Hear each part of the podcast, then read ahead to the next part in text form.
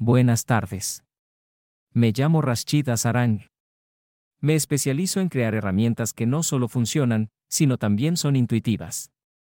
Desde aprender nuevos lenguajes de programación, hasta adentrarme en la inteligencia artificial, combino mi formación en negocios, para construir equipos de trabajo remoto y diseñar interfaces de software. Actualmente, estoy explorando el potencial emergente del audio para transmitir las ideas. Tal vez hayas notado, que la voz que estás escuchando no es la mía. Utilizo voces generadas por inteligencia artificial para expresarme de manera más efectiva, separando la esencia de los pensamientos de mi expresión personal. Ahora, adentrémonos en el tema de hoy.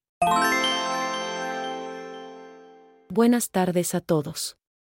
Hoy, quiero compartir con ustedes un fascinante enfoque que Dinamarca ha adoptado para enfrentar un problema común, el robo de bicicletas.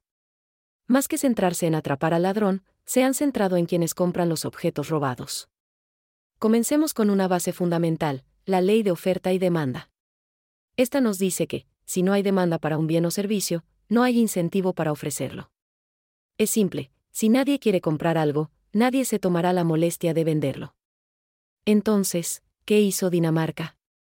En lugar de enfocar todos sus esfuerzos en atrapar a los ladrones, decidieron penalizar a quienes compran bienes robados.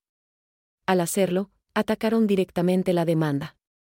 Si las personas temen ser penalizadas al comprar una bicicleta robada, simplemente no la comprarán. El efecto dominó de esta acción es directo, si los ladrones no encuentran a quien vender una bicicleta robada, entonces, ¿por qué robarla en primer lugar?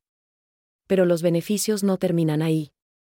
Esto ha llevado a un aumento en la confianza pública en espacios al aire libre.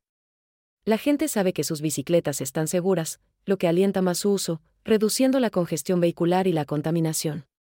Además, imaginen el ahorro en costos asociados a investigaciones y procesos judiciales. Ahora, consideremos por un momento aplicar esta estrategia en México. Debemos entender, profundamente, cómo funciona el mercado negro, y asegurarnos de que nuestro sistema policial y judicial esté listo para este cambio. Sin olvidar, por supuesto, educar al público sobre las consecuencias de comprar bienes robados. Y, si nos atrevemos a soñar un poco más, ¿qué tal si aplicamos este enfoque en otras áreas del crimen? Como el comercio de drogas o el contrabando. Para concluir, la lección que nos brinda Dinamarca es clara, a veces, la solución más efectiva no está en enfrentar directamente el problema, sino en entender y abordar las causas subyacentes que lo alimentan. Al atacar la demanda, indirectamente estamos reduciendo la oferta. Una lección valiosa, ¿no creen?